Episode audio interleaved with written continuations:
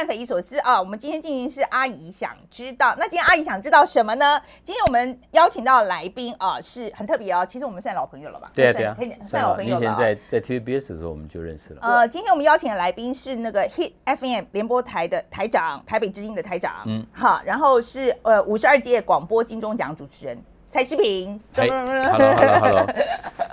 志平，真的我们是是老朋友了啊。然后几几年前我还去上过你那个 Pop。大国民，对我现在还在主持，傍晚每周一到周五的傍晚五点到七点钟，两小时，FM 九一点七。哎呀，没有人会听的啦，谁开收音机啊？没有人要听啊。开车的时候就会听啊。我是开玩笑的啦，其实我觉得那个节目蛮不错的，因为我真的觉得你那个节目其实蓝的绿的你都会邀嘛。第一个，我们做媒体嘛，除非你要设定说你把你的节目做成像我们某些有台的朋友做成只有绿的在听或蓝的在，除非你要这样，我基本上。不喜欢，所以我就把它做成尽量了，也但也不能讲，因因为还是看网络上面的反应，你还是看得出来，有些人他也许就觉得说，你为什么老要绿的？那显然没有听到我们约蓝的。那也有人会说，哎，你就是个蓝的人吗？你看你邀请的都是些蓝的哈，所以其实这个真的没办法。但是我的想法就是说，第一个我们是媒体人嘛，第二个已经不缺很蓝或很绿的广播或者是电视节目了。那既然不缺，不多我一个，那我为什么不试试看？还有一个就是好，我们待会聊下去，可能都会聊到。所以你这不蓝不绿，你觉得也也也不能讲好，也不能讲不蓝不绿了哈。我觉得不能讲不蓝不绿，没有那么了不起。但我要我要解释是说，我有一个基本的看法，这看法可能待会我们聊很多问题的时候都会碰到这个基本原则。我常常在我的节目中跟我的听众朋友讲，你选总统的时候，你只能投一票嘛，除非你不投。所以你你可能会投蔡英文或马英九，对不对？如果在那个他们选总统，他们他们对他们对选过嘛，哈。你只能选一个嘛，但是你谈问题的时候就不一定只有一个角度了，所以我的意思就是说，那我们我们做评论也是这样，所以我是这就为什么说，其实待会我们聊到了很多问题，我都从这个原则出发，就是说你投票的时候，你你总会想说，我今今年二零二零我选韩国瑜吗？还是选蔡英文？二零一六的时候我是选朱立伦呢，还是选蔡英文？你只能选一次嘛，选一个嘛。但是你谈问题的时候，哈，就算你选了朱立伦或选了蔡英文。或选了马英九，或选了韩国瑜，难道你对于韩国瑜的很多的判断，或蔡英文的很多的作为，你就没有评论的不一样的意见吗？我是从这个角度给自己期许了，当然不一定做的很很精准，但是。这是我谈做评论的时候一个很大的原则，那所以他没有什么蓝或我不敢讲我不蓝不绿或者什么的，我觉得没那么了不起。但是在很多议题上，我会试着从这个角度去跟我的朋友们或者我的听众们、我的脸书友们解释我为什么会这样看。我懂你意思啊，你就是说就事论事嘛，尽量对就事论事这样子。然后你以前是当过那个马英九竞选总部的发言人，二零零八年，二零零八年。然后可是你前阵子听说他也是骂了他一顿这样子。对我我批评他就是因 为我觉得他在这几年一直在讲九二共识，他卡住了蓝营去思考，如果不要九二共识，蓝营还有没有别的可能？可可是这个老大一直在讲，你晓得下面人就觉得啊。不好意思，因为什么？我讲不一样的意见，媒体在做文章，说啊，我朱立伦讲的跟马英九讲的不一样，大家又做文章了。可是，可所以我就认为说，其实一个现任总统不要太坚持自己在任内坚持的很多的主张，因为那些主张也可能随着事过境迁，环境在改变，他已经不适不适应现在了。但是你一直在讲这个原则，你的底下的蓝营的新生代的政治人物就没办法去改口嘛。所以我其实是在批评他这个。嗯，其实我觉得，反正我今天也不是要讲马英九，我我觉我重点是你啦。啊，我的重点是你，就是说，我觉得你以前可以去当他的发言人，但是现在也可以批评他嘛。哈，那我觉得其实我是欣赏的，我觉得本来就是应该这样。当然我也知道不讨好了，有些你晓得，就有些人会会会说啊，你现在变成这个蓝皮绿骨了。啊，或者或者是绿营的人就认为说，啊，你现在怎样？你现在顺风倒向我们这边来了，这难免了。所以听起来你好像对自己的认同，就是 identity，好像还是蓝的。好，我我必须这样讲吧，哈，人的认同，你说是不是与生俱来就固定在那？有些人可能是，好，比如说我们看到一些深绿的朋友或深蓝的朋友，真的是。那我所以我很喜欢看，我最近常喜欢讲一个讲用一个字叫做英文来讲叫 meta，就后设嘛。后设意就是说，我不先去谈说你为什么看这个问题，你为什么会这样主张，你为什么这样主张？我比较喜欢就是说，为什么这个主张的人回头去看一看啊，都是这些人，而那个主张的人呢，回头再看一下啊，也都是这些人，怎么回事？那表示说，其实有很多根深蒂固的意识形态或者是观念都是僵在那里嘛。那对这些人来讲的话，我觉得我们也没办法了，没办法去说服他。但是你一定要相信，就是说人的看法会随着大会随着大环境在慢慢做改变嘛。比如说像我认识很多蓝营的朋友，他们对于中国的看法其实跟香港有很大的关系。也就是说，当香港的二零一九、二零二零的变化越来越严重的时候，他们就会警惕到说：哇塞，真的会变成这样哎。真的会变成出版会检查，讲一些言论就会被抓，所以他们是在改变中。所以这一次，你觉得就是你的蓝营的朋友们在香港的事情发生之后，我有我有不少蓝营的看法是改变了，是改变了。那我就会比较好奇，说那为什么还是有些人就不会改变？好，那不会改变这些，说实在的，你在评论上面你也没办法去说服他。但是选举是一个很现实的东西，我每一次选举要选总统或者选这个立法院的多数党。我一定要过百分之五十一嘛？我过百分之五五十一，我就赢你了。所以，当这个蓝绿的基本盘大概都是两成三成的时候，他们都不可能过百分之五十一。那剩下那些人是怎怎样？你就发现到，他可以，他会移动嘛？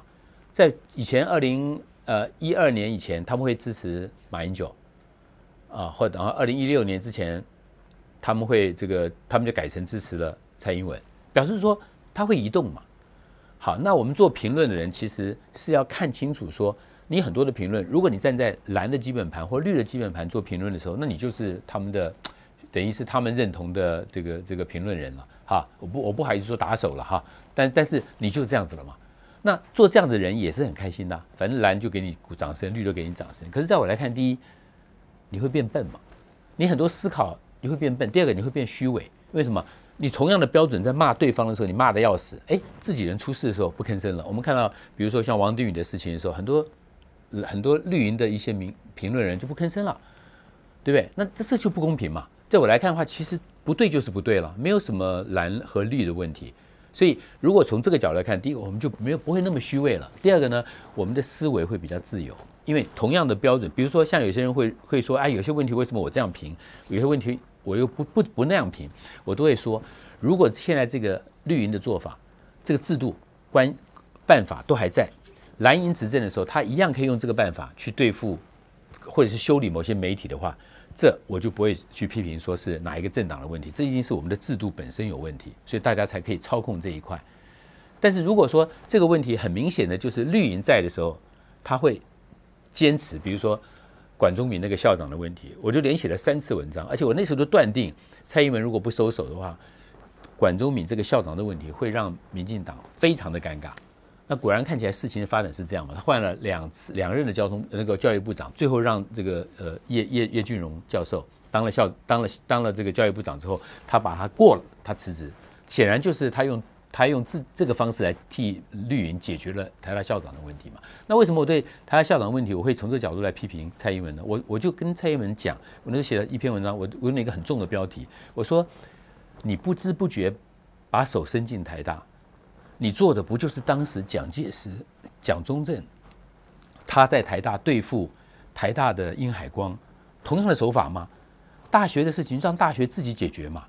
你作为一个政党的这个，你是干嘛操作这么多呢？所以我是从这个角度看，而且我认为他一定会一定会踢到铁板。理由非常简单，因为他也在台大念过书，他知道台大有一个自己的传统，那个传统就是台大人总会觉得我们是一个 liberal 的自由学风的环境。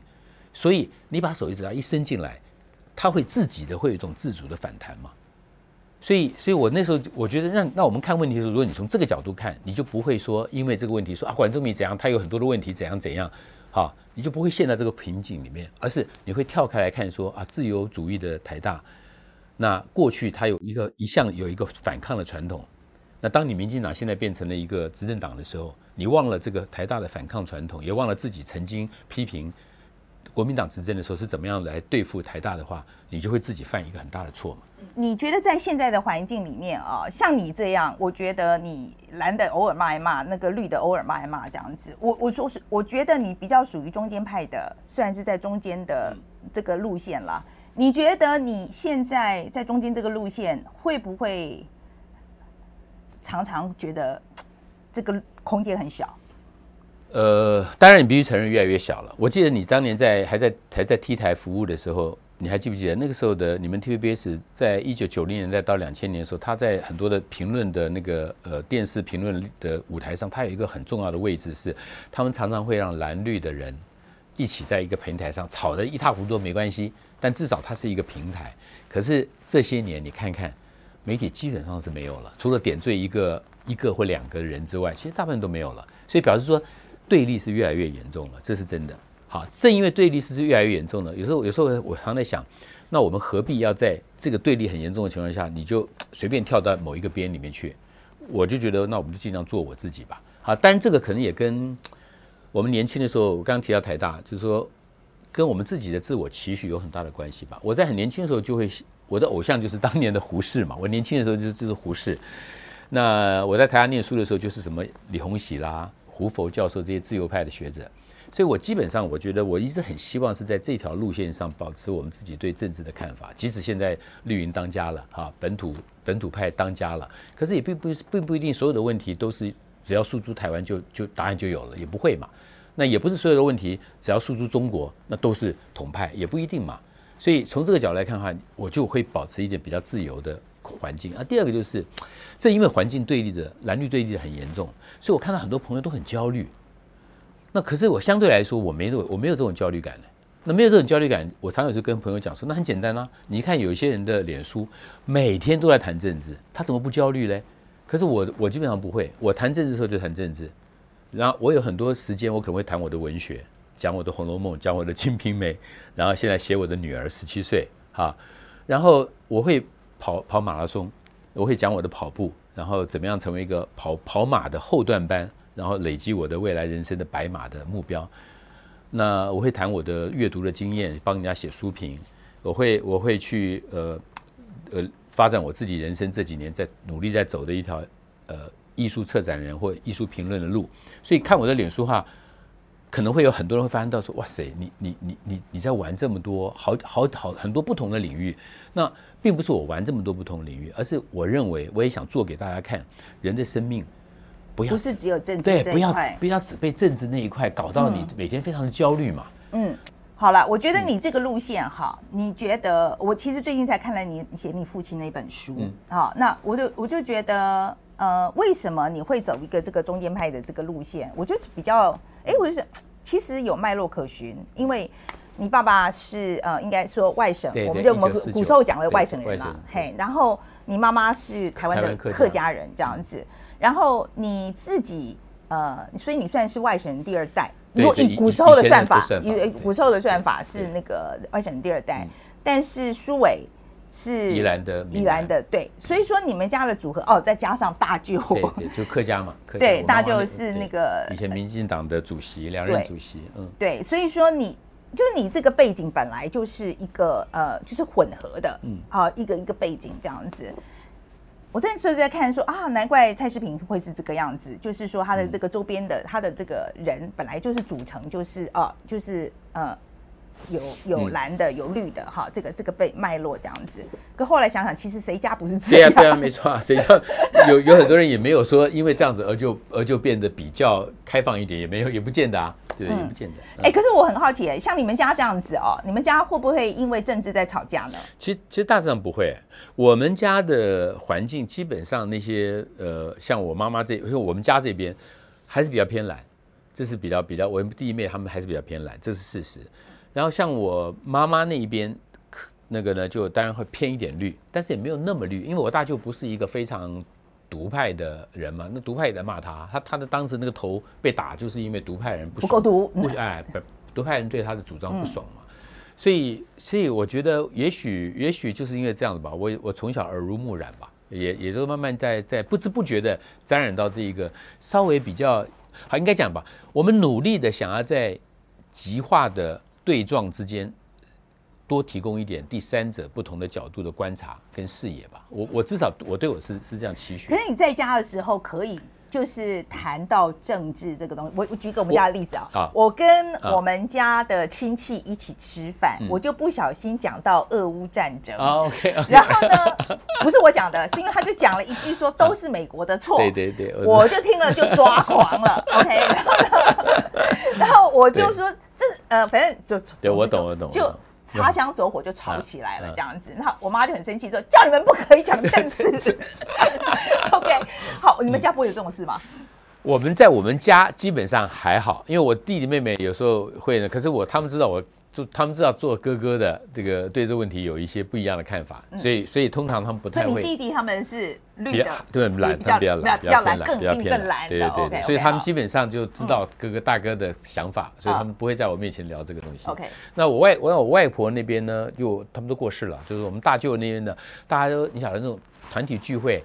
也很少会完全碰这个，但是我难免会有时候跟我大舅碰面的，我会聊一下了，会聊一下，哎，你怎么看现在的民进党现在这个状况，或者是你怎么看一下蓝蓝营现在怎么样？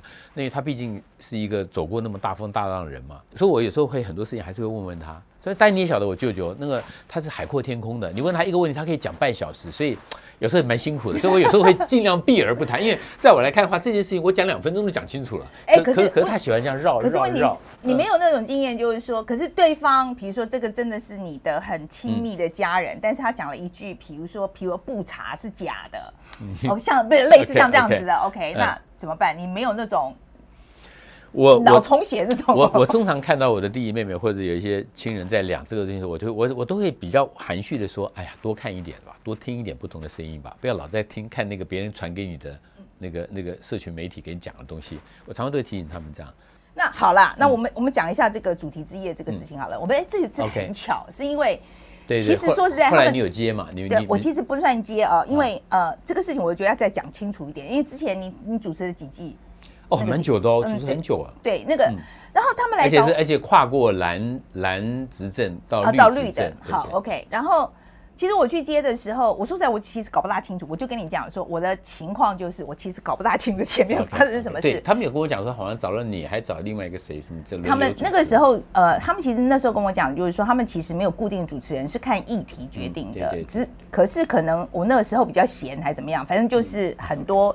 呃，集数很多，的确，第二呃，就我那接手的那一季的时候，的确是集数很多这样子。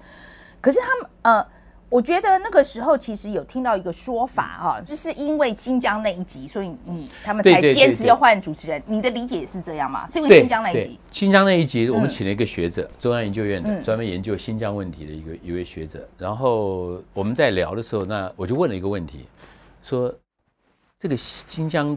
这个纪录片是欧洲拍的，欧洲一个应该是法国、德国的一个一个公共电视台合作的拍的吧？我说，你觉得他讲的这个事情，就说整个新疆那个集中营就是怎样怎样，像集中营一样的哈，劳改营一样的那个，那他说了一句，就是说我印象里面他讲的是说，其实也未必像欧洲人想的那样。那他有解释，哈，那我没有去反驳他，因为我觉得他讲的也不能说完全不对啊。第一个，他本来就是新疆问题的。专家嘛，第二个呢，他那个思考方式，他有提到说，其实欧洲人有欧洲人自己的一套对中国或新疆的刻板的看法，这不一定能够完全解释这个新疆的议题。我我就接受他，我没有，就是换句话说，我没有去对对对对撞他，因为我觉得这是他的一个解释嘛。但是这些节目播出来以后呢，当天晚上大概就有人在公司的网站上面留言嘛，不爽嘛。我们的收听率很高，我们的收视率很高，算是我说我主持那段时间。那后来公司就觉得，你晓得公司就很紧张。那那我的说法就是说，那这个地方本来就是学者自己的意见啊，跟我们一定难道我们一定要说啊？那个是那反驳他，然后说呃呃，那个全部新疆都是那个劳改的问题吗？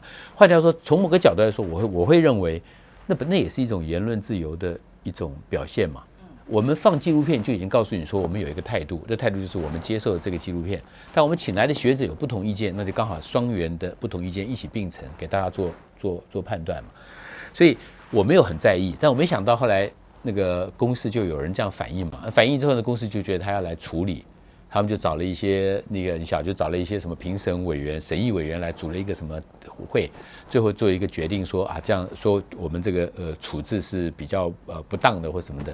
那那我的制作人就说那他那他就请辞嘛，哈，那我说你请辞，那我也就算了，就不就都不做了吧，啊，所以大概就是这样的一个结果吧。嗯，但那个事情呢，让我有一点点感慨了，就是说，如果一个。公共的议题，像公司这样的一个公共的议题，你都会因为一个，你好像觉得啊，这个这个议题有有在正当性上，好像好像有一点点站不住脚了，你就你就不坚持一个言论自由的这种态度的话，我是我是觉得还。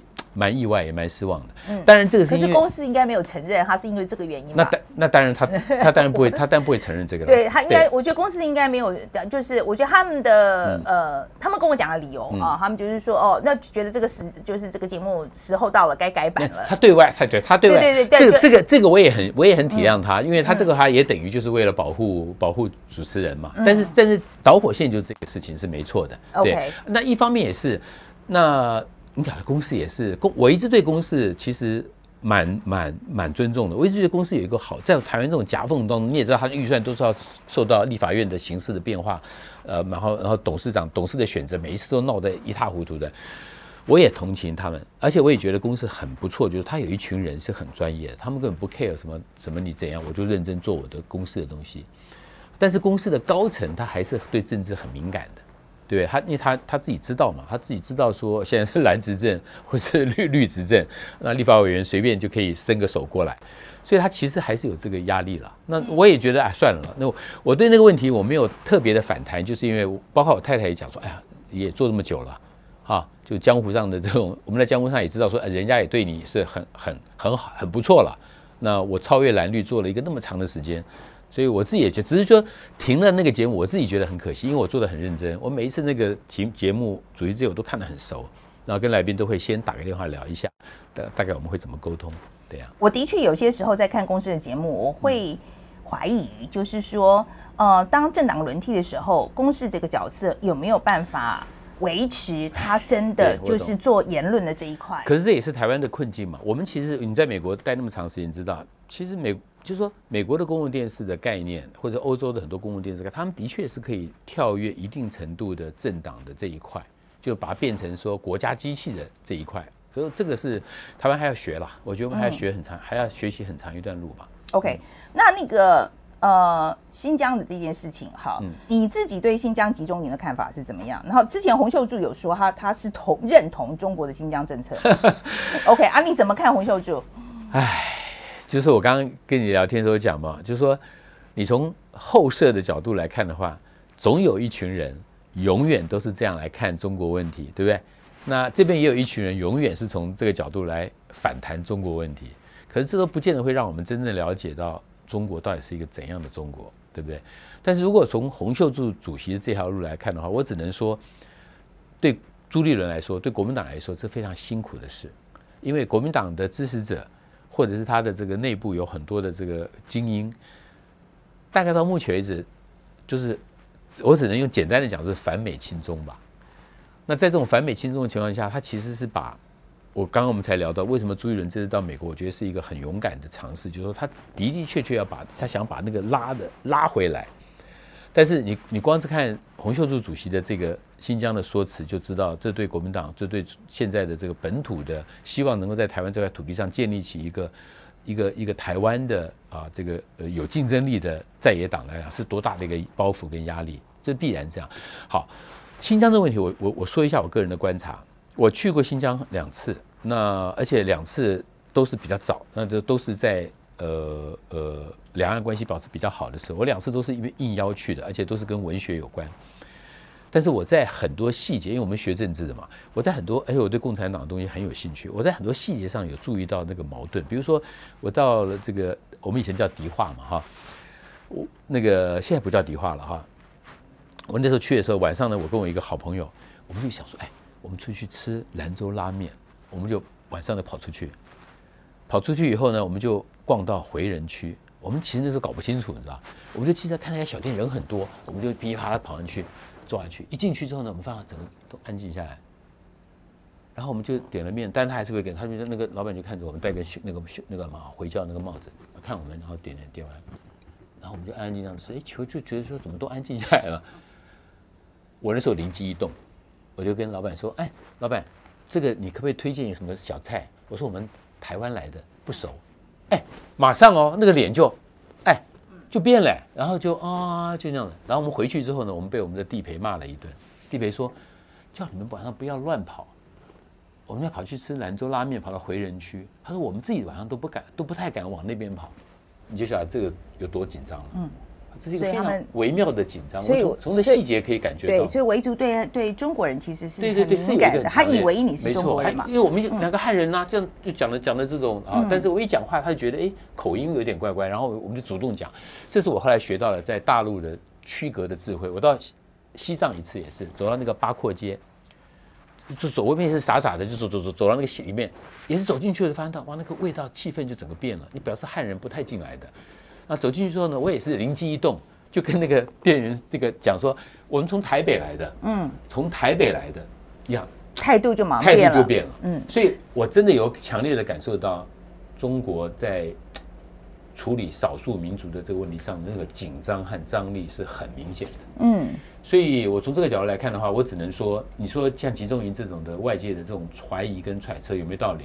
当然有很大的道理。嗯，我觉得现在证据是 hard evidence 越来越多了啦，啊，就是比如说卫星图像啊这些东西，你很很非常非常难辩驳了啊。我我现在常常去演讲啊，大家常来问我的都是说，因为我以前做电视，那现在做新媒体嘛，对，就是他们就说哦，你是传统媒体人，然后跨组现在变成新媒体这样子。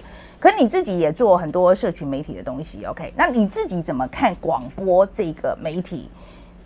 好，所有的所有的传所谓的传统媒体。都是在每一个不同的年代里面都受到新科技的冲击，这必然。你你你算你学传播，你在美国待那么久，你也很清楚嘛。电视广播被电视打，电视出来，电影产业也被也被也被冲击，就是它一波一波的。然后等到这个数位网络啊这些东西，社区媒体出来，然后这个呃传统的电视广播又受到更大的冲击，这个这个跑不掉的啦。我觉得这个都没有问题，就随着新科技的变化，都都跑不掉的。但是。传统媒体也并不是完全没办法做调整的。比如说，我们现在讲广播的话，你也很清楚，我们现在广播也都是跟着 YouTube 走啊，或者是跟着数位网络的平台走啊。所以，我们等于说，你不是只在广播里面听，broadcasting 已经是一个很多样的概念了。哈，甚至还有人从这边发展出 podcast 啊，这这种各种可能性。所以，我认为说，呃，努力的就是把你自己的媒体。跟其他不同的新媒体做各种广泛的连接，这大概是所有的传统媒体，包括平面媒体也是这样做嘛？那尽量的连接出去，那这是一种我们找生存或找一个新方法的一个机会。那我个人的方式就是说，我觉得我们也很幸运哈。这个我在很年轻的时候从平面媒体出来，那时候刚好 T 台出现，台湾开始有第四台。一九我印象很深刻，一九九四年。然后九六年大选嘛，九四年省市长选举，T T 台找了我们联合报来合作，然后那时候我也就跨过去，翻到哎很有趣。可是，在这个过程中，你也看到很多人，有些人非常成功，从文字媒体跨到了平面媒体，比如说像蔡康永就是一个例子，好，但也有人很不成功，比如说我的好朋友小说家平路，他当时也是在时报写文章写得很好，所以很多电视台找他来试试看，但是他就是很辛苦，就是他就是觉得说 camera 对着他就是。他就很难。那我是觉得我还蛮幸运，就是我们还勉强可以，所以我们就两边跨平面跟跟电视，然后慢慢慢慢的走。我有机会做广播啊，我的老板后来找到我到中广去做广播，就是慢慢，然后等到我们从广播走到一个阶段以后，发现哎，社群媒体也出来了，所以我们也开始经营脸书、经营这个 IG 哈等等。那可是我自己有一个强烈的感受，就是说每一个人都有他自己的时代的包袱跟限制吧。过了那个阶段以后，你再怎么样适应，也就那样。所以我其实又又回到我比较乐观的，我其实看得很开。我这样讲了哈，因为其实我现在做新媒体之后，然后我有一两次又回去啊，就是做电视节目这样子。可是我最大的挫折啊，其实是来自我觉得它这个机器太大，因为因为做新媒体的，像我两个礼拜我对棚 set up 我就可以做了。可是在电视台是没有办法想象的。你想你讲了一个大大对，就是说它整个产产制的过程，它是用一个传统，我们今天讲传统思维做出来的东西，它的整个产制的过程，我觉得其实它就是第一个，我觉得速度太慢；第二个，我觉得效率不够好。好，我觉得问题在这里。嗯，我懂，我懂。对，所以我觉得，嗯，广播我觉得有同样的问题，因为现在 podcast 来讲，说是说真，我买一支好一点麦克风，你一个电脑我就可以做了。对。我我懂啊，这这完全这我完全都懂。但是但是就我们自己做传统就所谓传统的这些呃媒体来讲的话，我们当然也是要很努力的，让它能够继续延伸它的新的生命嘛。就我刚刚讲了嘛，人有时候你还是有一个要有一种宿命的感觉嘛。就是这个时代新的时代本来就不是你的了，对不对？比如说我们现在像我这样子，我常说我是花甲美魔男，那我就是到花甲了。我再怎么拼，我也拼不过那些二十岁的，还可以讲说阿姨，对不对？我啊，我我不想再努力了。那些新的世代，我不可能了嘛。我每次跟他开玩笑说，我如果讲说阿姨，那个我不想再努力了，大家会吓死，因为我这个年龄讲阿姨不都七十几八十几了吗？是不是？呀，我觉得是这样子啦。哦，我觉得就是说，呃，每个人时代吧。对时代，然后而且我觉得真的老了来临了，我觉得讲就是优雅的接受吧。其实也只能这样嘛，然后尽量把自己状况保持的好一点吧。呀，现在我就觉得呃，没事就健身呐。对啊，是啊。对，然后我觉得呃，我说在做新闻这件事情，我觉得是帮助我自己，就是脑袋可以更灵活一点。对，所以我觉得呀，真的很难讲啊，搞不好我们播到八十岁。那也可能啊，嗯，就是你刚讲，你想或者你想，不就是说，你真的想播到八十岁啊？没有，意思就是说，你会有一个族群，那个族群人他会期待什么的？他如果都期待年轻人的节目，那那也是一种；还有一种可能就是有一种人是可以陪着他慢慢的老，比如说像有一天你，你假如老，我假设你七十岁了，你还有这样的直播节目，你可能坐在那边很慵懒的跟大家讲说，那你现在在家在干嘛？对不对？你在家里在看书吗？还是看电视？还是在追剧？啊，如果是看书的话，哎，我们现在在看什么？我们在聊什么？其实它可能是一条新的路啊。总有一些人会期待说，在我那个年龄里面的时候，有人给我什么，而且你不是，你不是在讲假的，因为你跟我是差不多的。我觉得我们要做的就是这个事啊。好，今天非常谢谢视频了，特地来跟我们聊聊天。啊，等选举经典再来聊一下吧。没问题，没问题。好那，提醒大家哦，今天我们这个阿姨想知道是在每个星期一晚上播出，然后每个星期四晚上有我跟年轻朋友对谈的这个大家来炼丹。今天就到这边了，谢谢大家。